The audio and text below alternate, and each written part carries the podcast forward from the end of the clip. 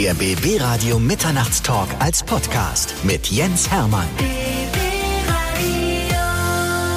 Bei mir ist ein ganz bekannter Berliner. Detlef, die Soest ist bei mir. Herzlich willkommen. Hallo Jens, grüß dich. Das Gesamtpaket. Tänzer, Choreograf, Autor, Speaker und Inhaber der wichtigen Domain imakeyousexy.com. Ne? Gesicht, Gesicht der wichtige Domain imakeyousexy.com. Ja, da hast du recht. Darüber reden wir auf jeden Fall nachher noch. Der Grund, warum du heute hier bist, ist, dass wir mal wieder nach langer Zeit mal ein bisschen quatschen wollen. Und natürlich, dass du einen Bestseller gelandet hast. Und zwar Scheiß drauf, mach's einfach. Ja, das ist echt, das geht mir echt tief rein, dass das funktioniert hat, weil es mir eine Herzenangelegenheit war, dieses Buch zu veröffentlichen. Und da auf Platz 6 zu landen, alter Schwede, ey, das war ein Gänsehautmoment. Du hast ja nun schon ein paar Bücher geschrieben, ja. Das ging ja damals los mit dem ersten, wo du deine Geschichte niedergeschrieben hast. Genau. Und als ich dieses Buch gelesen habe, damals dachte ich, das ist so unfassbar. Du sitzt da und hast eine Gänsehaut und denkst, das kann doch nicht sein. Das, das klingt zunächst einmal wie eine erfundene Geschichte. Mhm. Aber es ist eine True Story. Naja, man kann sich das manchmal nicht vorstellen, dass Kinder solche Dinge ähm, erleben, aber auch heutzutage gibt es sicherlich Kinder, die so ein schweres Schicksal haben, womit ich jetzt kein Mitleid erzeugen will. Aber es ist einfach so, dass es Kids gibt, denen es nicht gut geht in der Kindheit und zu Hause. Die aber am Ende dann doch schaffen, daraus etwas zu machen. So, du bist ja ein positives Beispiel dafür, wie man, wenn man in Anführungszeichen aus der Gosse kommt, trotzdem es schaffen kann, aus seinem Leben etwas zu machen, Bekanntheit zu erlangen und anderen Menschen auch etwas zu geben. Ja, das ist das, wo, wofür ich am meisten dankbar bin, dass so ein bisschen die Erfahrung aus meiner Kindheit und Jugend und die Fehler, die ich machen durfte, musste, äh, mich auch dahin gebracht haben, dass ich heute an andere Menschen mein Wissen über Erfolg im Leben, über Angstüberwindung, über balanciert sein im Leben, dass ich das weitergeben kann, weißt du? Ich kann jetzt von vornherein sagen, alle, die sich das jetzt anhören, die werden zwischendurch eine Gänsehaut bekommen und sagen, das kann ja alles nicht wahr sein. Aber es ist tatsächlich eine wirklich reale Geschichte. Du bist in Ostberlin geboren? Genau, ich bin in Ostberlin geboren als äh, Sohn eines afrikanischen, eines ghanaischen Vaters und einer deutschen Mutter. Das Ding ist, meine Mutter wusste nicht, als sie mit mir schwanger war, vom wem das Kind sein wird. Meine Mutter ist an einem Tag, da war sie noch nicht schwanger, nach Hause gekommen, hatte früher Feierabend und wir dürfen nicht vergessen, früher gab es ja noch keine Handys. Das heißt, die hat in einem Strumpfladen an der Friedrichstraße gearbeitet, hatte früher Feierabend und wir haben, äh, sie hat noch damals in Wilhelmsruh gewohnt und hat sich darauf gefreut, ihren Mann früher zu sehen, als eigentlich geplant war, weil sie hatte früher Feierabend. Normalerweise schickt man eine SMS oder man ruft an. Aber das konnte man ja damals noch nicht. Also hat sie sich einfach in den Bus gesetzt und sich darauf gefreut, ihren Mann Günther früher zu sehen. Schließt die Tür auf, guckt nach rechts ins Schlafzimmer, da war ihr Mann. Mit so. einer anderen Frau. Genau, das heißt, ähm, er ist fremdgegangen, das war ein großer Schock für sie, sie hat sich trotzdem nicht getrennt, hat aber parallel dazu selber dann eine Affäre angefangen mit meinem Vater. Der war afrikanischer Arztstudent. Ja. Äh, afrikanischer Arztstudent, stimmt, Medizinstudent. Mhm. Und ist dann schwanger geworden. Aber sie wusste nicht, ist es jetzt ein Kind von Günther, ihrem Ehemann, oder von Gugisberg, meinem Vater, oder von meinem Vater. So. Und jetzt musst du dir Folgendes vorstellen. Das Kind kommt und Günther denkt, es ist sein Kind und wickelt mich zwei Monate lang und geht davon aus, dass ich bin sein Sohn. Und erst als seine Mutter dann kam, also meine vermeintliche Oma, die hat einmal reingeschaut in den, in die Babyschale und hat gesagt, Günther, ist nicht dein Kind, es ist, ist, braun, also es, ist, ist, es kann nicht dein Kind sein, du hast keine afrikanischen Gene. Hm. So und da ging das Debakel dann natürlich los mit Scheidung, Trennung, also alles ganz schlimm. Und meine Mutter war, das habe ich relativ früh in mit frühem Alter mitbekommen, sie war manisch depressiv. Also sie mhm. hat eine psychische Störung gehabt und diese Trennung hat es natürlich noch intensiviert. Und ich weiß noch, ich bin mal nach Hause gekommen, war so ein Schlüsselkind, weißt du, also mhm. Brotbox und da drin dann den Schlüssel auch. Bin nach Hause gekommen, hab aufgeschlossen und guck links in die Küche rein und da lag meine Mutter auf dem Boden mit leeren Alkoholflaschen, leeren Tablettenhülsen ähm, und hat sich nicht geregt. Also sie hat versucht, sich selbst umzubringen. Und ich bin natürlich in Hektik zu den Nachbarn gerannt. Die haben dann den Notarzt gerufen. Sie ist ins Krankenhaus gekommen und der Arzt konnte sie retten. Aber er hat halt auch gesagt, ich konnte sie diesmal retten, aber aufgrund ihrer Krankheit wird sie das immer wieder tun, wenn sie diese negativen, diese depressiven Schübe hat. Mhm. So, das habe ich als Kind natürlich nicht verstanden. Aber meine Mutter wurde immer kranker und ist irgendwann auch nicht mehr aus dem Bett aufgestanden, hat sich nicht mehr um mich gekümmert. Das heißt, ich bin verwahrlost. Ich hatte keine sauberen Sachen mehr. Es gab ohne Ende Silberfische bei uns zu Hause, was ja so entsteht, wenn so Feuchtigkeit mhm. überall ist. Ich bin ohne Essen, ohne Trinken in die Schule. Das haben die Lehrer und die Schüler irgendwann mitbekommen. Die haben dann angefangen, mir Kuchen mitzubringen, Brote mitzubringen, mir Trinken mitzubringen und haben natürlich auch die Jugendfürsorge informiert, mhm. weil wie gesagt, meine Mutter sich gar nicht mehr um mich gekümmert hat. Die hat nur noch im Bett gelegen. Sie konnte es aber auch nicht mehr. Nee, sie war nicht dazu in der Lage. Ich habe das nur als Kind nicht kapiert, warum mhm. meine Mutter mich nicht liebt, weil dieses sich nicht kümmern war für mich Liebesentzug. Und äh, das hat mich sehr verzweifeln lassen. Ich kann mich dran erinnern, ich hab, bin einmal nach Hause gekommen, meine Mutter lag wieder im Bett mit dem Gesicht weg von mir, also abgewandt. abgewandt. Und in dieser Wut, in dieser Verzweiflung, die ich hatte, habe ich eine zehn Eier äh, hm. Packung mit zehn Eiern, habe ich einzeln jedes Ei schreiend in der Küche an die Wand geschmissen, um gesehen und gehört zu werden. Mhm. Aber auch da gab es keine Regung. Und kurze Rede, langer Sinn, irgendwann haben die Lehrer natürlich die Jugendfürsorge informiert und die Jugendfürsorge kam dann und hat gesagt, okay, der Junge muss sofort ins Kinderheim. Das war ein Tag vor meinem neunten Geburtstag. Dann durfte ich für meinen Geburtstag noch zu Hause bleiben, weil meine Schwester war auch da, hat sich zwar kaum gekümmert, aber sie hat gesagt, ich bringe ihn übermorgen, morgen hat er noch Geburtstag. Und dann bin ich ins Kinderheim gekommen. Und ich dachte, okay, ich bin jetzt hier eine Woche. Ich bin jetzt hier vielleicht zwei Wochen, aber dann bin ich wieder zu Hause. Hm. Auch wenn mein Zuhause nicht schön war, war es doch mein Zuhause. Und auch wenn meine Mutter sich nicht gekümmert hat, war es trotzdem meine Mutter. So aus diesem Ich komme nach einer Woche wieder nach Hause ist dann ein nie mehr nach Hause kommen geworden. Ich war nie mehr zu Hause dann.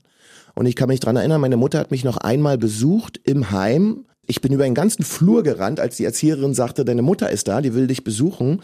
Stehe dann vor ihr, die Erzieherin neben mir. Und dann guckt meine Mutter mich an, guckt die Erzieherin an und sagt, bringen Sie mir meinen Sohn. Das ist nicht mein Sohn. Sie hat dich nicht erkannt. Sie hat mich nicht, sie hatte wieder einen Schub und hat mich nicht erkannt. Gott. Aber ich habe das natürlich alles nicht kapiert. Als ich 13 war, ist sie dann gestorben. Da hatte ich schon keine Tränen mehr, um am Grab zu weinen. Weißt du, es war mir fast peinlich vor allen anderen. Und mein Vater war nie da. Das heißt, ich war dann vollweise. Und da kannst du dir vorstellen, als vollweise Teenager bist du jetzt in der Schule nicht derjenige, der die ganze Zeit ruhig ist. Hm. Also ich war es zumindest nicht. Ich habe dann schon aufbegehrt, ich war rebellisch und kann mich dran erinnern, dass ich dann, als ich 20, 21 war, also kurz nachdem die Mauer gefallen ist und plötzlich dieses Potpourri an Möglichkeiten da war, hatte ich dann schon 65.000 D-Mark Schulden weil ich einfach dieser Konsumflut, dieser Konsumwut, dieser Konsummöglichkeit erlegen bin und natürlich versucht habe, das, was ich mir geholt habe an materiellen Dingen, damit die fehlende Zuneigung von Menschen, von Familie auszugleichen. Mhm. Du warst von deinem neunten Lebensjahr an im Heim. Genau. Bis du 18 geworden bist, kamst du mit 18 raus? Als ich 15 Jahre war, hat ähm, die Mutter von einem Mädchen, das bei mir in der Klasse war, hat mich für drei Jahre nicht als Vormund, sondern hat drei Jahre mich in die Wohnung geholt, dass ich dort leben konnte. Das war dann in Marzahn, nahe mhm. Arnsfelde. Und da habe ich drei Jahre ver verbracht. Und dann, als ich 18 geworden bin, habe ich dann gleich eine Einraumwohnung bekommen in Ahrensfelde, Goldiner Straße 46. Das war damals was ganz Besonderes, weil du weißt, man hat schwer Wohnungen bekommen. Das stimmt, ja. Ja. Und wie gesagt, ich hatte dann 65.000 D-Mark Schulden und da waren natürlich auch so Strafzettel oder Steuerschulden dabei. Und an einem Montag um 7.20 Uhr, ich weiß noch genau die Uhrzeit, hat die Polizei geklingelt. An meiner Wohnung, ich habe da gewohnt ohne Strom, ohne warm Wasser, ohne Heizung, ohne Gas, gar nichts, ohne Licht, weil ich kein Geld hatte. Ich habe die Miete nicht gezahlt. Darum hat sich nur damals in dieser Übergangszeit keine Wohnungsbaugesellschaft drum gekümmert und ich konnte auch keinen Strom und kein Gas und nichts zahlen. Das heißt, ich hatte eine Matratze im Wohnzimmer, habe da auf der Erde geschlafen und habe mir Kerzen abends angemacht, damit es ein bisschen hell wurde. So, dann haben die mich mitgenommen. Die haben gesagt, sie müssen 2700 D-Mark zahlen oder wir nehmen sie jetzt mit ins Gefängnis und sie müssen das innerhalb von 35 Tagen im Gefängnis absitzen als Tagessätze. Die mich also mitgenommen, erst in die Justizvollzugsanstalt äh, Moabit und dann nach Plötzensee und dann hatte ich dort schon mein Geschirr, ich hatte meine Bettwäsche, ich hatte meine Handtücher, ich war in meiner Zelle, hab durch diese schwedischen Gardinen, wie man immer so schön sagt, durch die Stäbe durchgeguckt nach draußen, wo die anderen Insassen gerade irgendwie ihren Rundgang machten. Also jetzt nicht Rundgang, wie man sich das vorstellt in einem schlimmen Sylvester Stallone-Film, sondern die waren einfach draußen. Und das war für mich ein Riesenschock. Mhm. Ich dachte so, okay, jetzt bist du hier 35 Tage. Das war ein Tiefpunkt für mich in meinem Leben, logischerweise. Am Ende des Tages kam eine Freundin ähm, aus meiner Tanzgruppe, die in der Volksbank gearbeitet hat und hat sich das Geld geliehen dort, also ein äh, Kredit, und hat mich wieder ausgelöst. Und hat gesagt, hey, hier 19 Uhr noch was war das, raus hier, ich bezahle das Geld und dann lassen sie ihn wieder raus. Und das hat glücklicherweise funktioniert. Aber das war für mich natürlich ein absoluter Tiefpunkt. Ich frage mich die ganze Zeit, was macht das mit einem kleinen, jungen Menschen, der mit neun Jahren von seiner Mutter sozusagen verstoßen wird oder mhm. ins Kinderheim kommt, dort viele Jahre lebt und nur zwischendurch mal in einem relativ funktionierenden Familienverband. Was ist in dieser Zeit in deinem Kopf vorgegangen? Ich hab's verkackt, das Leben? Ängste. Ich, ähm, äh, das, was in mir vorgegangen ist, ist nicht, ich hab's verkackt, sondern das, was vielen passiert und was auch bei vielen Menschen eine Rolle spielt, ich bin es nicht wert. Ich bin es nicht wert, auf der Sonnenseite des Lebens zu leben. Ich bin es nicht wert, weil es hat mir ja meine Mama und mein nicht vorhandener Vater gespiegelt, geliebt zu werden. Hm. Ich bin es nicht wert, dazuzugehören. Ich bin nicht genug. All diese schlimmen Glaubenssätze haben sich bei mir natürlich manifestiert. Und mit jeder Sache, die mir passiert ist an negativen Dingen, hat sich das noch mehr verschärft, dieser Glaube. Ist ja logisch, weißt du? Unterbewusst kam dann immer, na siehste, kann ja nur mir passieren. Ich bin's ja eh nicht wert. Siehste, kann ja nur mir passieren. Ich bin's eh nicht wert, geliebt zu werden. Das heißt, du suchst den Fehler automatisch bei dir und denkst, irgendwas ist mit mir nicht in Ordnung. Genau. Irgendwas war mit mir nicht in Ordnung. Weil, wenn mit mir alles in Ordnung wäre, dann hätte ich ja wie die anderen Kinder aus meiner Klasse wenigstens ein Elternteil oder zwei Elternteile gehabt. Ich hatte aber gar keins. Und dementsprechend musste mit mir als Person irgendwas nicht stimmen. Da musste was falsch sein. Dein Vater hat damals geleugnet, dass er dein Vater ist? Genau, es gab einen Gerichtsprozess, wo meine Mutter das auch eingeklagt hat und mein Vater hat dann gesagt, nein, es ist nicht mein Sohn, der ist nicht von mir, die Frau lügt. Und damals gab es noch nicht die Möglichkeit, die Genetik zu überprüfen? Nee, das ist 49 Jahre her. Hm. Da merkt man, wie alt man ist. Und die Möglichkeit gab es damals nicht. Und ich kann mich dran erinnern, dass dann die DDR sozusagen die Vormundschaft übernommen hat und äh, gesagt hat, okay, dann sind wir sozusagen der väterliche Vormund. Und äh, damals hast du für dich festgestellt, also du, du hast weder Mutter, du hast weder Vater, du hast gar nichts, du bist alleine und du ziehst quasi das Pech magisch an. Genau, ich habe zu den Leuten gehört, aus meiner Sicht, die definitiv dafür geboren sind, um auf der Schattenseite des Lebens zu leben und nicht auf der Sonnenseite zu sein. Das war bei mir absolut manifestiert. Ja. Ich habe als junger Erwachsener, so, so sind natürlich auch die Schulden entstanden, aus Angst davor, immer wieder bestätigt zu bekommen, dass ich nichts wert bin, diese Drei-Affen-Technik immer gemacht, weißt du? Also nichts hören, nichts sehen, nichts sagen. Hm. Wenn irgendwelche Briefe vom Gerichtsvollzieher kamen oder ähnlich, habe ich die rausgenommen aus dem Briefkasten und sofort in diese Kiste geworfen, die in den meisten Hausfluren steht, wo die Werbung reinkommt. Hm. Die habe ich sofort da reingeschmissen. Somit war das für mich weg, was es natürlich in Wirklichkeit nicht war. Wo kam die Initialzündung her zu sagen, ich muss mein Leben jetzt grundlegend ändern? War es, als du aus dem Knast rauskamst mhm. und äh, deine Freundin da die zwei Sieben für dich hingelegt mhm, hatte? Mhm. Genau das war das ich hatte schon vorher, vielleicht hast du es auch manchmal oder vielleicht kennst du es von früher, dass man in sich drin schon so ein Gefühl hat, oh, lange geht es nicht mehr gut. Also ich hatte schon ein paar Monate vorher das Gefühl, also so kannst du nicht weitermachen. Und als dann das mit dem Gefängnis passiert ist, da wusste ich, entweder du stehst jetzt auf und tust was oder es wird noch viel schlimmer. Und viel schlimmer ging es ja eigentlich schon gar nicht mehr. Und da habe ich dann angefangen, wirklich zu tun, ins Tun zu kommen, ins Handeln zu kommen, mich zu bewegen, nicht nur passiv da zu sitzen und mir immer wieder selbst zu bestätigen, dass ich nichts wert bin, sondern wirklich loszugehen, rauszugehen, Chancen zu suchen, vorwärts zu gehen, zu gucken, wo kann ich welche Möglichkeiten an Jobs und ähnlichem ausüben, ähm, wie kann ich mit meinem Tanzen, mit dem Modeln, wie kann ich da vorwärts kommen. Die Geschichte werden wir gleich erzählen. Deadlift die Soße ist bei mir, hat ein aktuelles Buch rausgebracht, das heißt Scheiß drauf, mach's einfach mittlerweile ein Bestseller in der Spiegel Bestsellerliste auf Platz 6 eingestiegen. Erstmal herzlichen Glückwunsch dazu. Wir vielen, reden gleich äh, über das Buch, aber wie aus dem Detlef die Soße, der bis zum Hals, sag ich mal, in der Scheiße steckte, dann äh, das Erfolgsprodukt geworden ist, das wollen wir natürlich wissen, weil das gab die Initialzündung. Du hast gesagt, okay, ich muss jetzt etwas ändern. Du hattest 65.000 D-Mark damals Schulden. Mhm. Und wann hast du denn angefangen mit dem Tanzen? Wie, wie kam das alles zustande? Wann mhm. hast du mhm. angefangen, deine Karriere irgendwie so ein bisschen zu planen oder ging das ohne Plan? Es ging nicht ohne Plan. Angefangen zu tanzen habe ich ja damals mit zwölf Jahren, als Michael Jackson mit Thriller im Fernsehen war und wir durften ja nur DDR-Fernsehen gucken, haben also nachts uns in den Gruppenraum geschlichen und haben hinten die Antenne umgestellt Zeit, bis dann irgendwann, ich weiß nicht, kam das auf den dritten oder auf ZDF, bis dann irgendwann dieses Video um 0 Uhr 1 zu sehen war, 18 Minuten lang. Und das hat mich dahin gebracht, dass ich die Leidenschaft fürs Tanzen entdeckt habe, weil ich wollte der kleine Michael Jackson in der DDR sein. Deshalb nicht steht das D bei Detlef D auch für Dance, ne? Ja, du hast völlig recht. recht, genau, das Ja. stimmt. Ja, deswegen damals auch mit Ausrufezeichen, weil das ist das, was mich auch gerettet hat irgendwie, woran ich mich festhalten konnte, ja.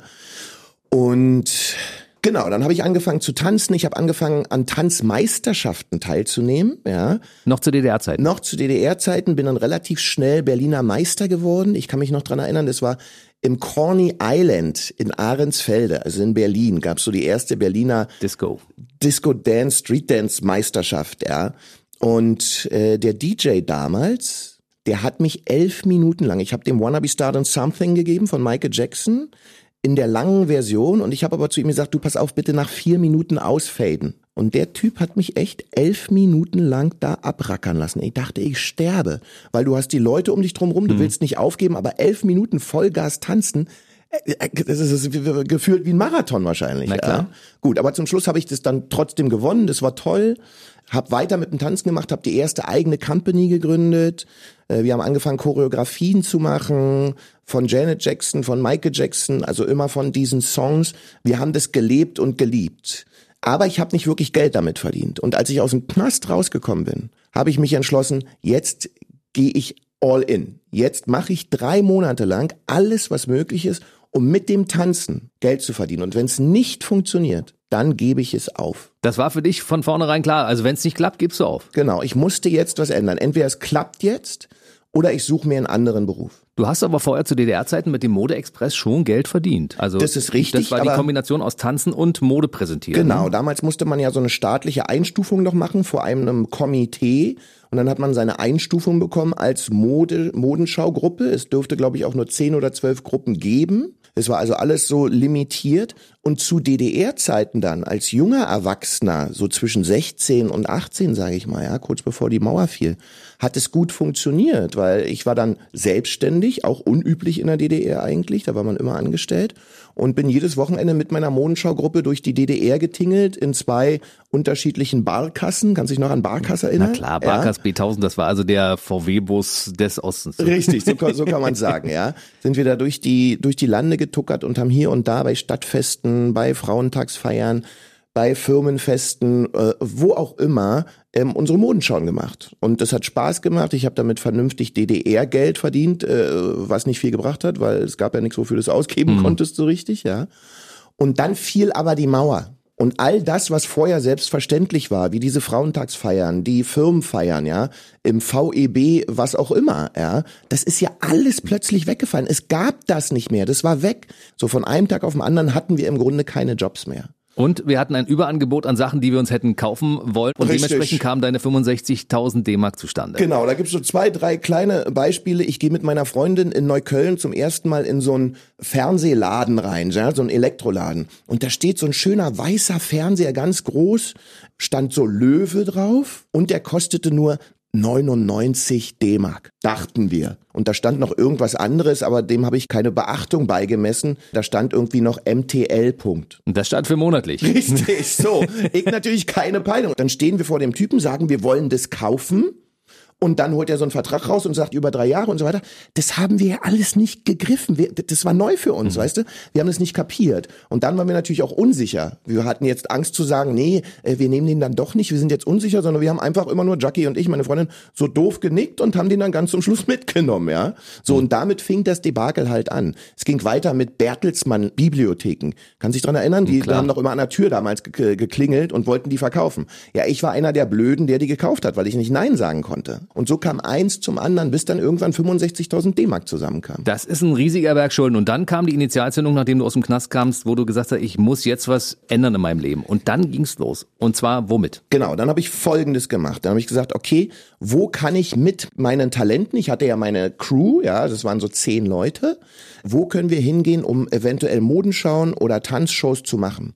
Und da fiel uns die Lidl und Schwarz Gruppe damals ein, weil wir hatten in einem Park der Lidl und Schwarz Gruppe, und zwar im Havelpark in Dalgo, in Spandau, hatten wir mal eine Modenschau für einen Lederanbieter gemacht. So, und das hat gut funktioniert, direkt in dieser Mall. Und dann habe ich gesagt, okay, ich fahre jetzt durch einzelne Malls in Deutschland und biete einfach diese Show nicht nur für ein Lastrada hieß es damals, ja, mhm. nicht nur für einen Lederanbieter an, sondern für mehrere Konfektionäre aus den Malls. Und äh, das habe ich zuerst im Havelpark gemacht, dort mit dem Centerleiter, der hieß Herr Natthansen, kann ich mich noch genau dran erinnern, hatte so ein Schnurrbart, war sehr korrekt, ja, und sagte zu mir, Herr Soest, Sie können das hier machen bei mir, einmal im Monat, aber hier genau, und dann hat er über den Tisch mit seiner Hand so eine Linie gestrichen.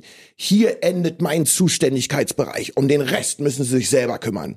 Das war ganz strange irgendwie so. mit so, ich mit meiner Jeans und Tralala-Shirt und er mit Anzug, ganz akkurat, ja, und mhm. so ein bisschen militärisch. Aber was ist passiert? Ich bin dann nach Leipzig in Malls gefahren, nach Halle, nach Magdeburg, nach Dresden bis hoch nach Rostock und plötzlich hatten wir überall in der ehemaligen DDR, im Westen habe ich mich noch nicht getraut, ja, mhm hatten wir überall plötzlich diese Modenschau-Veranstaltung, weil die Center-Leiter auch einmal im Monat alle zusammengekommen sind, um zu berichten, was sie machen. Und da haben natürlich die Centerleiter dann gesagt, ey, wir haben hier den Soest mit seiner Modenschau, es funktioniert bei uns gut und dann wollten die anderen es auch haben. Mhm. Und das war für uns eins der Standbeine, die wir ganz schnell dann aufbauen konnten. Und das zweite war, zu dieser Zeit damals, vielleicht erinnerst du dich noch, kam die Stars in Concert Gruppe zu uns nach Deutschland. Ja. Und zwar im Estrell Hotel. Die gibt's heute dort gibt's immer noch. noch. so, mhm. also Double-Shows.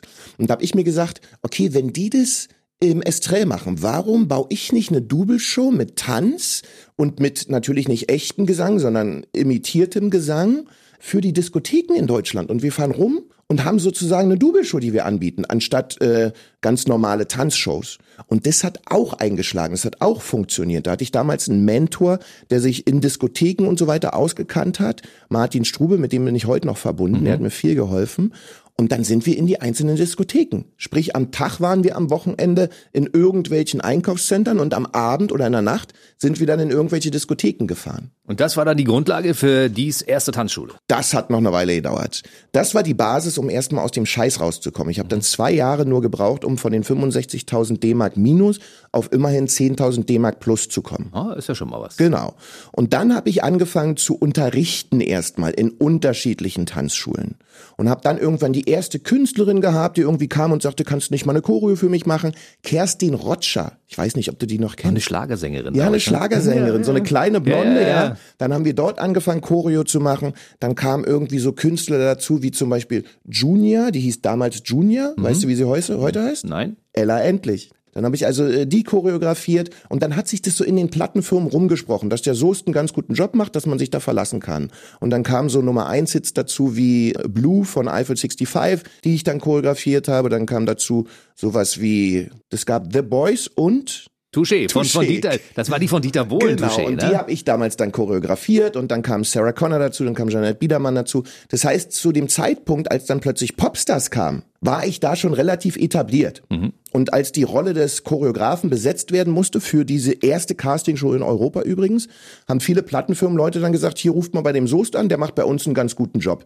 Der hat gerade letzte Woche mit Janet Biedermann das Video da gedreht, das war eine tolle Performance. Und so bin ich eigentlich wie die Jungfrau zum Kind zu diesem Format Popstars gekommen. Und ein Jahr später habe ich dann meine Schule gegründet. Und das war also der große Beginn deiner Karriere, dass du in die Castingshow Popstars kamst, weil äh, in dem Augenblick war auch dein Gesicht bekannt, ne? Ja, genau. Und ich hatte das aber, weißt du, viele sagen ja heute, okay, ich will mal berühmt werden. Und ich hatte das aber so nicht auf dem Schirm. Ich wollte einfach erfolgreich sein mit meiner Leidenschaft, mit dem Tanzen, mit Shows, ja. Mhm. Und das hatte zu diesem Zeitpunkt dann schon gut funktioniert. Und dann kam Popstars und das hat das Ganze natürlich multipliziert ins Unendliche ganz zum Schluss, ja. Plötzlich kannte man mein Gesicht, plötzlich war ich in einer Bravo oder damals noch in einer Yam, also so mhm. Jugendzeitschriften. Und ich bin zuerst aber damit gar nicht klargekommen. Ich weiß noch, ich war einen Tag dann mal in einem ähm, Fastfood-Restaurant am Alexanderplatz in Berlin. Und da waren Ferien. Und da waren überall Teenager in diesem Restaurant. Und plötzlich hat es angefangen so zu grummeln. Und die haben mich alle angeguckt und oh, haben sich so so weißt du und ich ich kam damit gar nicht klar, weil ich kannte das nicht. Ich war ja eigentlich gefühlt immer noch anonym. Und es wurde immer grummeliger und mir wurde es total unangenehm. Da bin ich vorne bei dem Typen, der die Burger macht, der guckt mich an, ich denke so, okay, jetzt kann ich meinen Burger bestellen, dreht sich um und geht weg und tippt hinten seine Chefin an und zeigt auf mich und erzählt so, ja, guck mal, das ist der Detlef aus dem Fernsehen. Ey, ich bin da rausgerannt. Das hat mich so verrückt gemacht, ich bin da echt rausgerannt. Unglaublich. Und was dann für eine Karriere daraus entstanden ist. Ja, das ich meine, war nicht so schlecht. Durch die Emotionen, durch das, was du erlebt hast, warst du natürlich auch authentisch, als du in der Jury saßt. Deshalb Mhm. hast du natürlich auch geheult, wenn die geheult haben vorne und du hast die rund gemacht, wenn die nicht richtig gespurt haben. Da sind ja, da, da gab's ja Emotionen pur in diesen Shows. Ne? Das war, glaube ich, wirklich das, was auch, ähm, also eins der, man sagt ja so USP, ja. Also das, was bei Popstars auffällig war, diese authentische Emotionalität von den Kandidaten, aber auch von uns als Jury oder von mir als Choreograf, dass wir in beide Richtungen, egal ob es darum ging, mal zu sagen, ey, das war so scheiße, was du gerade gemacht hast. Du hast dich einfach nicht ordentlich vorbereitet. Das war scheiße. Du kannst es, aber du hast dich nicht vorbereitet. Dass man das also zugelassen hat, diese Ehrlichkeit, aber auch diese Emotionen gesehen hat, wenn Kandidaten emotionalisiert waren, wenn sie traurig waren, wenn sie dachten, sie schaffen es nicht und geweint haben, dass wir sie auch da in die Arme genommen haben und für sie da waren. Das hat sich über die Zeit von Popstars, von diesem Format, weil der Druck eines solchen Formates wird natürlich mit den Jahren immer größer, sich irgendwie neu erfinden zu müssen. Und leider hat diese Authentizität, diese Glaubwürdigkeit, dieses Echte, irgendwann in dem Format zum Schluss angefangen zu leiden. Das war nicht mehr so da. Das war nur noch eine Checklist, die abgehakt wurde. Okay, äh, hat der Detlef jetzt jemand angeschrien? Check. Haken ran, ja. Ähm, ob das wieder aufgelöst wurde in Form dessen, dass ich sage, wie vorhin, das war totale Scheiße, du hast äh, Mist gebaut, aber ich glaube an dich, du kannst es schaffen, wir gehen jetzt weiter. Das ich glaube an dich wurde oftmals nicht mehr gezeigt. Das heißt, das Ende war, du warst scheiße. Und so wurde natürlich irgendwann auch so ein bisschen mein Image dann irgendwie. Und es dauert relativ lange, das dann auch wieder ablegen zu können, den Leuten zu zeigen, hey, ich bin nicht wirklich so, ich schreie nicht nur rum. Ich stehe nicht morgens auf, schreie meine Kinder an und schicke sie in die Schule, weißt du?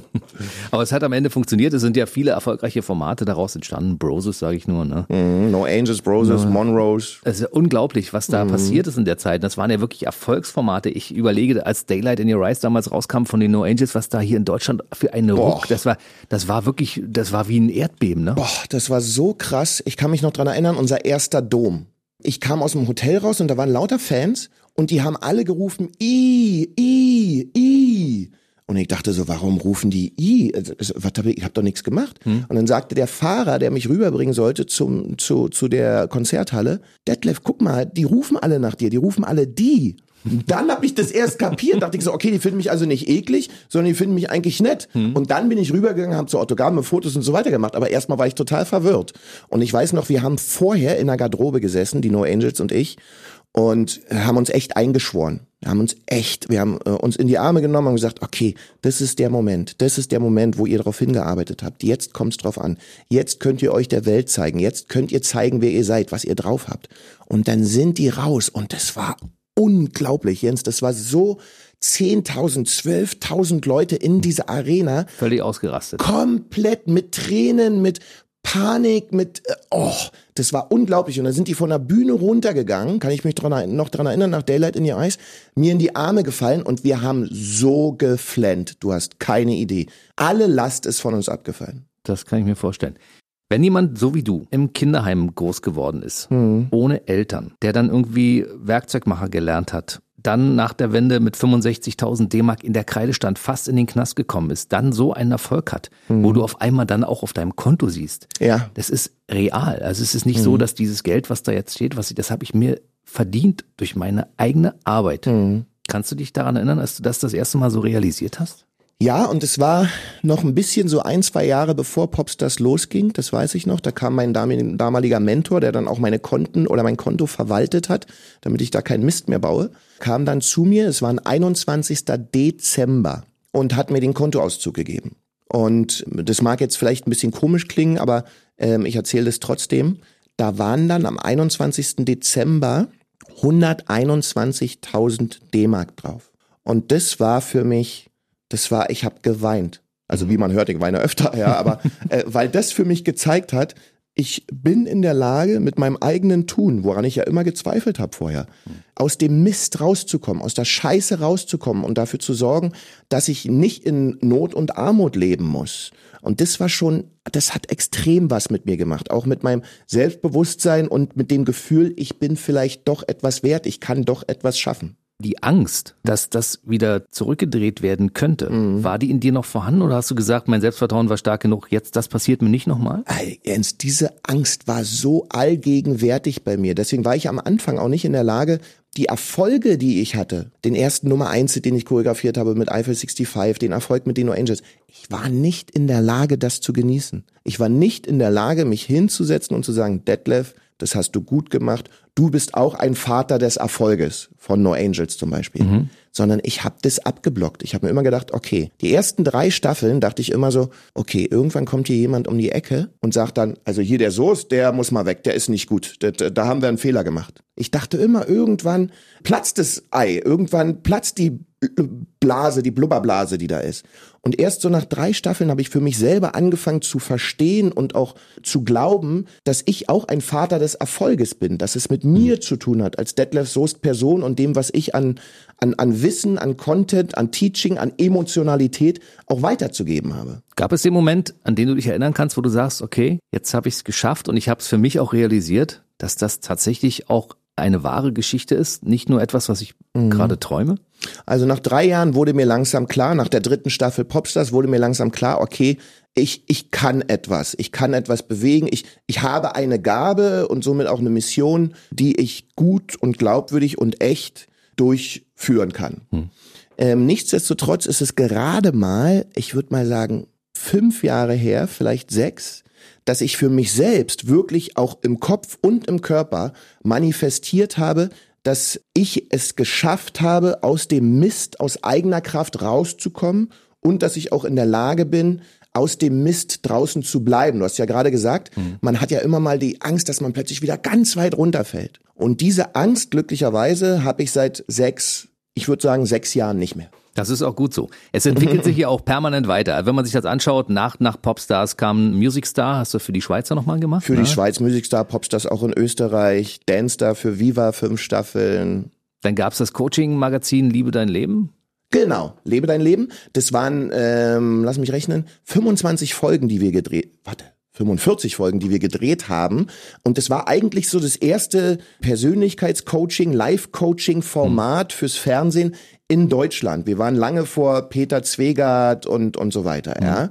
Und das war vielleicht auch unser, unser Fehler. Wir waren ein bisschen zu früh. Das Format hat Spaß gemacht, es war toll. Wir haben Menschen geholfen, über ihre Ängste hinwegzugehen und ihre Ziele zu erreichen. Aber wir waren, glaube ich, einfach ein bisschen zu früh. Ich kann mir vorstellen, dass es zu einem späteren Zeitpunkt vielleicht eine größere Menge an Menschen gegeben hätte, die sich dafür interessieren. Na, heutzutage auf jeden Fall. Also ja. da wäre ein, ein, solches Format genau richtig. Und das ist übrigens, wenn ich das sagen darf, das ist so ein bisschen so ein Traum von mir. Also viele fragen mich ja immer, würdest du noch mal eine Castingshow machen? Das Kapitel, total dankbar und glücklich, ist für mich abgeschlossen. Ich durfte in Form von Popstars dieses Format über zwölf Jahre begleiten, hm. durfte tolle Menschen auf die Bühne bringen. Das hat mich total glücklich gemacht. Damit habe ich abgeschlossen. Aber ein Format zu machen, wo man Menschen wirklich noch mal hilft in ihrer Persönlichkeitsentwicklung, wo man nicht hingeht und sagt, sagt, komm, ich gebe dir mal 10.000 Euro und äh, jetzt tu dir mal was Gutes, weil dann fallen sie danach in die gleichen Verhaltensweisen zurück und es wird nichts besser. Hm. Sondern wie man ihnen beibringt, dass sie ihr Leben selbst wieder in die Hand nehmen, dass sie wieder an sich glauben. Das wäre geil. Aber The Biggest Loser war ja ein ähnliches Format. Das hast du ja eine Weile Zeit lang betreut, aber das ist dir an die Nieren gegangen, glaube ich, damals. Ja, ja, das ist nicht das Format selbst. Das habe ich super gerne gemacht. Das war ganz, ganz toll und auch Menschen zu sehen, wie sie in der Kürze der Zeit durch unsere Hilfe da wirklich ihre Last ablegen konnten. Hm. Nicht nur optisch, sondern auch ähm, emotional. Das war schon toll. Aber wir waren dort, ich sag mal, am Ende der Welt von Europa. Das war irgendwo in Andalusien in einer Orangenplantage, wo links und rechts mal gefühlt 10, 12 Kilometer gar nichts anderes mehr kam. Wenn du nach Deutschland wolltest, musstest du gefühlt zweimal umsteigen mit dem Flugzeug. Also du bist immer so um die 10 Stunden unterwegs gewesen. Und es war ja genau die Zeit, wo ich schon dreifacher Vater war, wo ich verheiratet war oder bin, ja immer noch. Mit Kate Hall. Mit Kate Hall. Mit einer erfolgreichen Sängerin und Sie ist selbst ja auch Coach, das kann man an der Stelle genau, mal erwähnen. Genau, das ne? stimmt. Wir ergänzen uns da auch gerne gegenseitig. Aber das war das, was für mich so schwer war. So lange, das waren ja, ich glaube, einmal neun Wochen und einmal elf Wochen, die du da von zu Hause weg bist. Und es hat ja auch nichts gebracht, meine Kinder und meine Frau in the middle of nowhere hinzuholen, mhm. weil was sollten sie da machen? Und diese Trennung von den wichtigsten Leuten in meinem Leben, Familie ist natürlich für mich ein wichtiges Thema, das hat mich so leiden lassen. Und deswegen habe ich dann auch gesagt, okay, das ist jetzt nicht mein weiterer Weg. Detlef die Soße ist bei mir. Der Anlass seines Besuches ist sein aktuelles Buch. Scheiß drauf, mach's einfach, reden wir gleich drüber. Mhm.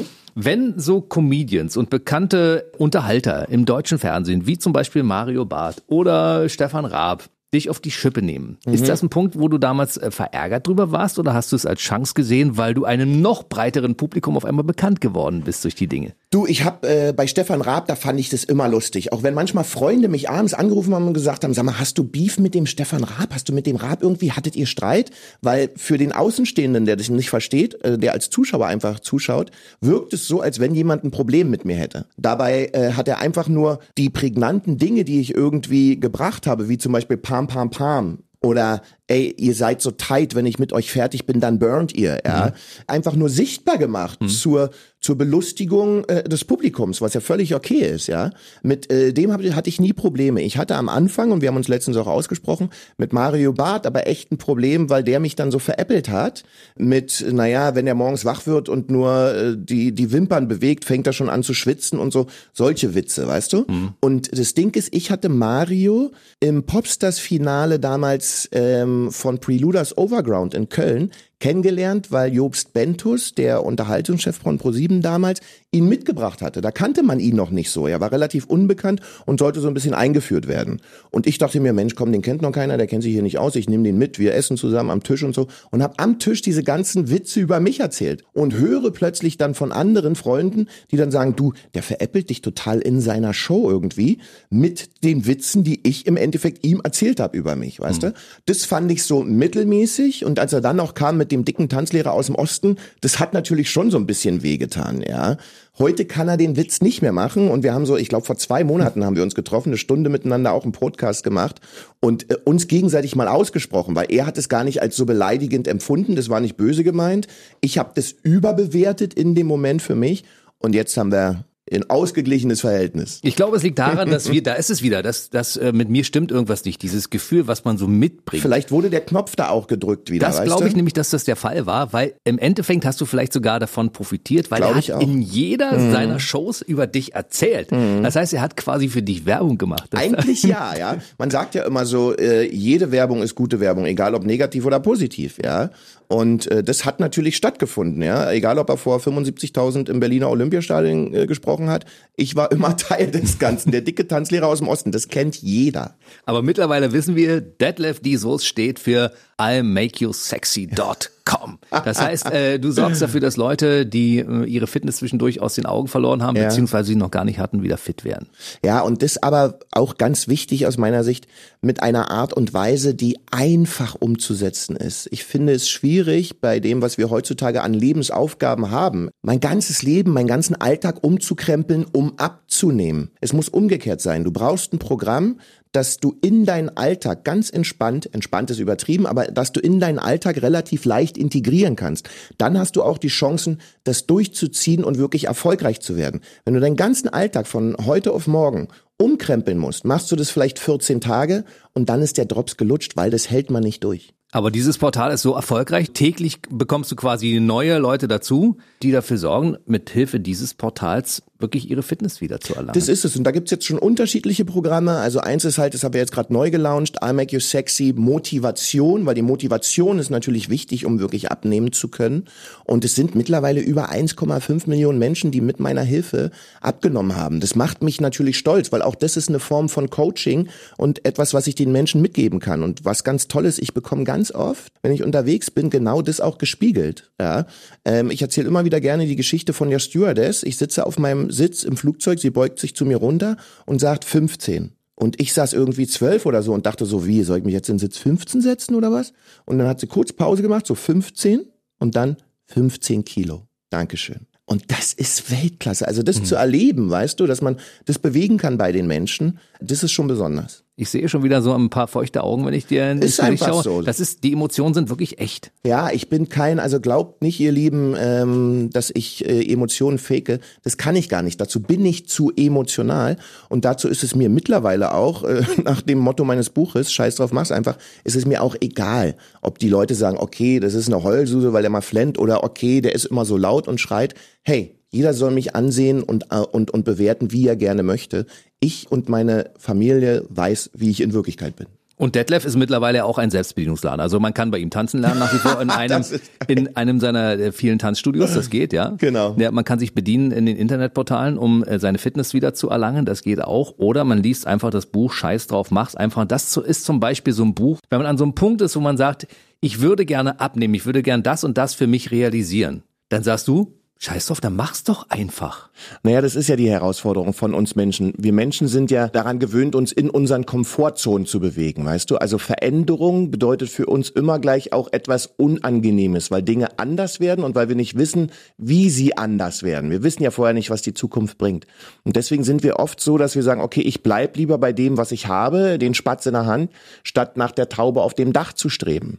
Das Ding ist nur, wenn wir nichts tun, wird sich definitiv nichts zum Besseren verändern. Ich sage immer sehr gerne, ein Boxer kann verlieren, wenn er in den Ring steigt. Aber wenn er nicht in den Ring steigt, hat er automatisch verloren. Und was ich feststelle heutzutage bei, äh, bei den Menschen ist, eine Form von Orientierungslosigkeit und vor allem Zweifel und Ängste. Und deswegen trauen sie sich nicht mehr, ihre Träume, Ideen, Visionen zumindestens anzugehen und zu versuchen, die wahr werden zu lassen, weil es könnte ja schiefgehen. Ja, so wie es schiefgehen könnte, kann es aber auch funktionieren, wenn man den Mut hat, vorwärts zu gehen. Wenn ich es nicht mache, ist es automatisch schiefgegangen. Ich habe überlegt, warum du der richtige Mann dafür bist, um genau dieses Buch zu schreiben. Aber wenn man jetzt mal die letzte Dreiviertelstunde aufmerksam mhm. zugehört hat, du warst immer mal wieder in deinem Leben an solchen Punkten, wo du sagst, also hier kann es nicht weitergehen. Und wenn du nicht gesagt hättest, scheiß drauf, mach's einfach, dann wärst du nicht da, wo du heutzutage bist. Das ist es. Und ich glaube, das ist bei vielen Menschen so, die in ihrem Leben ihre Visionen, ihre Träume oder Ideen auch wahr werden lassen konnten. Dass die sich zu irgendeinem Zeitpunkt gesagt haben, okay, ich probier's einfach. Ich gehe einfach los, ich mach's einfach. Und aus dem Machen entsteht in den meisten Fällen dann auch eine Form von Erfolg. Ich nenne es so gerne Mut zum Handeln. Nicht die Angst der Passivität, sondern Mut zum Handeln. Einfach losgehen und machen. Und wenn die Leute äh, sich selbst mal anschauen, wann sie ihre größten Erfolge oder besten Ergebnisse hatten, dann war es meistens so, dass es passiert ist, wenn sie sich gesagt haben, ich ziehe das jetzt einfach durch, ich mache das jetzt einfach und sich nicht in Zweifel ergossen haben. Damals, als du im Kinderheim warst ja. und heimlich nachts Michael Jackson geguckt hast. Mhm. Ja, wenn du nicht irgendwann für dich gesagt hättest, ich probiere das einfach mal mit dem Tanzen aus, ich möchte der Michael Jackson der DDR werden, dann hätte es vermutlich nicht funktioniert. Nee, dann wäre ich sicherlich nicht als Tänzer erfolgreich geworden. Und was natürlich noch ganz wichtig dabei ist, ist die Leidenschaft, die man mitbringen muss für eine Sache, die Motivation, die Liebe zu einer Sache. Also Dinge nur zu tun, um sie zu tun, bringt uns oft nicht weiter. Aber wenn wir mit äh, einer Leidenschaft dabei sind, wenn uns das Spaß macht, was wir tun, was nicht heißt, das heißt, dass es immer leicht ist, dann kommen wir eher an unser Ziel, als wenn wir es nur machen, weil es gemacht werden muss. Aber auch in der Castingshow, bei Popstars zum Beispiel, mhm. ja. Äh, keiner wusste von vornherein, welche Qualitäten du hast als Juror, ja. als Coach in, in, in, dieser Jury, ja. Alle haben am Ende gesagt, der hat das total gut gemacht, der Deadlifty. Mhm. Aber es wusste ja keiner. Und du hast dich da auch ins kalte Wasser schmeißen lassen. Naja, und äh, da hast du total recht. Und da kann ich vielleicht noch eine kleine Geschichte bezüglich Popstars bringen, die auch mit Scheiß drauf mach's einfach zu tun hat. Ich war ja in der ersten Staffel, in der No Angels Staffel, war ich ja in Anführungsstrichen nur der Choreograf. Hm. Da gab's drei andere Juroren. Und dann ging's um die zweite Staffel und dann sagte mir die Produktionsfirma damals, Tresor, in Person von Christiane Lehrmann, heute Knaub, äh, die die äh, Producerin war, sagte, du, wir wollen dich wieder als Choreografen haben für die zweite Staffel. Und dann habe ich gesagt, und das war ein typisches Scheiß drauf, mach's einfach, wenn du nicht fragst, kannst du, hast du automatisch hm. verloren. Dann äh, habe ich gesagt, Christiane, aber habt ihr denn schon eure Jury? Nee, damit tun wir uns noch ein bisschen schwer, wir haben noch nicht die richtigen gefunden. Und dann habe ich zu ihr gesagt, Christiane, gib mir eine Chance, als Juror tätig zu sein. Sagt sie, aber du bist doch der Coach, du bist doch Choreograf. Sage ich, gib mir die Chance, beides zu machen. Ich hm. glaube, ich kann das. Wenn du feststellst, dass ich das nicht kann, kann man es immer noch ändern. Aber gib mir eine Chance. Und ich musste dann noch ein bisschen äh, Wasser in den Topf gießen, immer wieder, immer wieder, immer wieder. Und irgendwann hat sie gesagt, okay, wir probieren das aus. Egal, wir machen es einfach. Und es hat funktioniert. Und es hat funktioniert. Und es wäre nicht passiert, wenn ich in der Angst geblieben wäre und gesagt hätte, nee, ich kann sie doch nicht fragen, das funktioniert sowieso nicht, das macht die eh nicht. Und wenn ich nicht dran geblieben wäre und immer wieder gesagt hätte, Christiane, gib mir die Chance, gib mir die Chance, gib mir die Chance, ja. Und das ist, finde ich persönlich, ein relativ schönes, plakatives Beispiel, dass wenn man den Mut hat, einfach aufzustehen und die Dinge zu tun, die Dinge auszusprechen, dass dann noch die Chancen da sind, dass es funktioniert. Das zieht sich bei dir wie ein roter Faden durch, denn auch bei Schlag den Star zum Beispiel. Ah, Du hättest, dich ja, du hättest dich ja auch durchaus blamieren können. Du gesagt, nee, das mache ich nicht, habe ich gar nicht nötig und wer weiß, ob mir das nicht eher schadet als nutzen. Ne? Aber du hast einfach gesagt, scheiß drauf, mach's doch. Du, das Ding ist, aber da bin ich auch ganz ehrlich, alter Schwede. Also vor so einer vier Stunden Live-Show, wo du, wie du schon sagst, dich in, bei jedem Spiel blamieren kannst, ich war so nervös, ich war so nervös, alter Schwede. Und ich habe immer versucht, mich in den Pausen zu beruhigen. Ja? Und auch hier ein Beispiel zum Beispiel, ähm, dass es gut ist, wenn man sich einen Coach nimmt, wenn man sich professionelle Hilfe holt. Ich habe mir da in Mental Coach dazugeholt. Obwohl ich selbst als Mental Coach unterwegs bin, habe ich mir da einen von außen dazugeholt. Ganz, ganz toller Mensch, äh, der mit mir die Strategie erarbeitet hat. Und der hat damals gesagt, pass auf, du gewinnst dieses Spiel, du gewinnst diese Show nicht während der Spiele, sondern während der Pausen. Und das habe ich nicht verstanden am Anfang, sagt er, wenn du in den Pausen ruhig bleibst, wenn du ausgeglichen wirkst, wenn du dir immer wieder das Mantra sagst, ich bin ruhig, auch wenn es draußen laut ist ja, egal ob Publikum oder Legat oder ähnlich, mhm. dann kommst du in diese, diesen State, diesen Zustand, dass du in der Lage bist, auch die Spiele zu gewinnen, weil es ist zum Schluss eine Nervensache. Genau das hat funktioniert. Und der Legat ist ein Tier, wenn man den als Gegner hat. Ja, ja, ja der da ist man schon beeindruckt. Der ne? ist der da. Ist, der ist ein Beißer, ne? Wie, wie, wie, wie sagt der immer? Der hat doch da Kra Krawalla oder? Bums genau. Kasala. Ja, genau.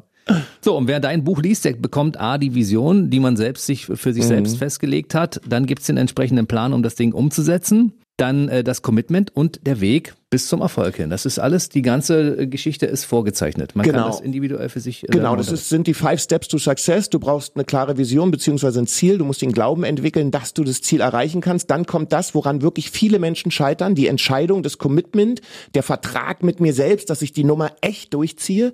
Dann kommt der Weg, da muss man auf zwei Sachen achten. Einmal, dass man sich mit Leuten umgibt, die einen unterstützen, die einen pushen. Nicht die einen bremsen und an einem zweifeln, sondern Menschen, die die gleiche Agenda haben, die sagen, okay, ich glaube dir, Jens, dass du das schaffen kannst, ich gehe den Weg mit dir.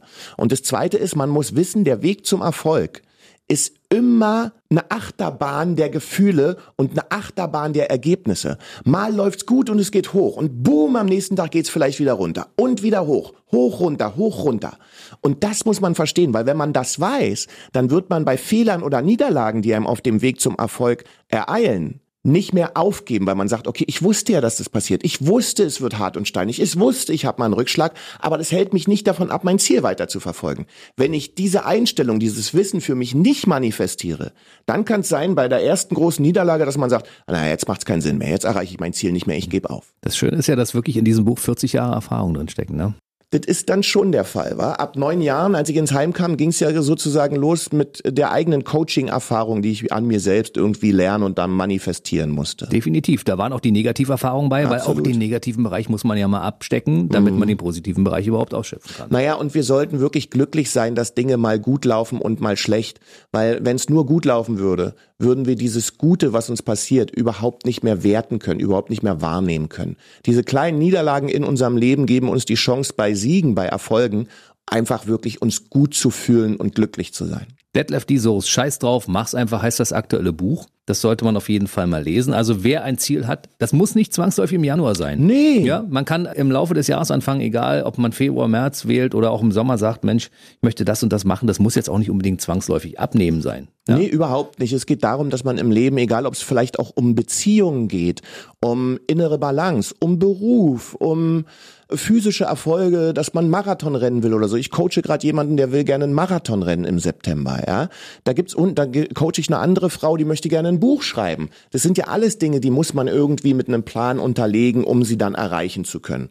Und äh, wenn ich das noch sagen darf, Jens, zu dem Buch gibt es ja ab März die Tour. Das heißt, ich toure durch Deutschland und kann die Menschen treffen, die sagen, hey, ich will was verändern, um mit denen gemeinsam für sie zu schauen, welche Impulse gibt es, um in ihrem Leben was zu verändern. Und diese Show ist nicht trocken, dass ich ein Buch vorlese, sondern es ist mit Tanz, es ist mit Show, es ist mit Entertainment, mit Interaktion und mit ganz, ganz viel Emotion. Wo findet man die Termine, wenn man sich darüber informieren möchte? Einmal findet man es im Lesezeichen im Buch und zum zweiten geht man ganz einfach auf Google bei Scheiß drauf, mach's einfach die Tour und dann kriegt man alle Infos, die man so braucht. Und unsere Region ist mit dabei, also Berlin bis am 5. März zum Beispiel. Also wer ein Stück weiterfahren möchte, in Leipzig bist du zum Beispiel auch für, für alle, die im. Osten zu Hause sind. Frankfurt hast du leider das, das falsche Frankfurt gewählt, das ist nämlich das am meisten. Aber die Frankfurter äh, an der Oder würden sich darüber natürlich auch freuen, wenn du mal Ach vorbeischaust. du, ich mache in der zweiten Jahreshälfte nochmal eine Tour und da kommt dann bestimmt auch Frankfurt oder dazu. Gut, für alle Fans von Detlef die Soest, wo findet man dich in den sozialen äh, Netzwerken, beziehungsweise welche Internetseiten hast du? Ganz normal, Detlef Soest Official ist es auf Instagram. Ja, Detlef Soest äh, auf Facebook natürlich. Da sind alle Infos, die man so braucht. Und natürlich gibt's die altbekannte Internetseite imakeyousexy. Na, die gibt's natürlich, wenn man abnehmen möchte. Auch dafür braucht man einen Plan und man sagt einfach Scheiß drauf. Mach's einfach. Detlef die Soest war bei mir im BB-Radio Mitternachtstalk Schrägstrich Podcast. Schön, dass du da warst. Ich glaube, wir haben bald wieder viel zu erzählen, ne? Ich glaube das auch, lieber Jens. Und ich bin immer gerne bei dir. Es hat Spaß gemacht. Mir auch. Bis zum nächsten Mal. Bis dann. Tschüss. Der BB Radio Mitternachtstalk. Jede Nacht ab 0 Uhr. Und der neueste Podcast jeden Mittwoch.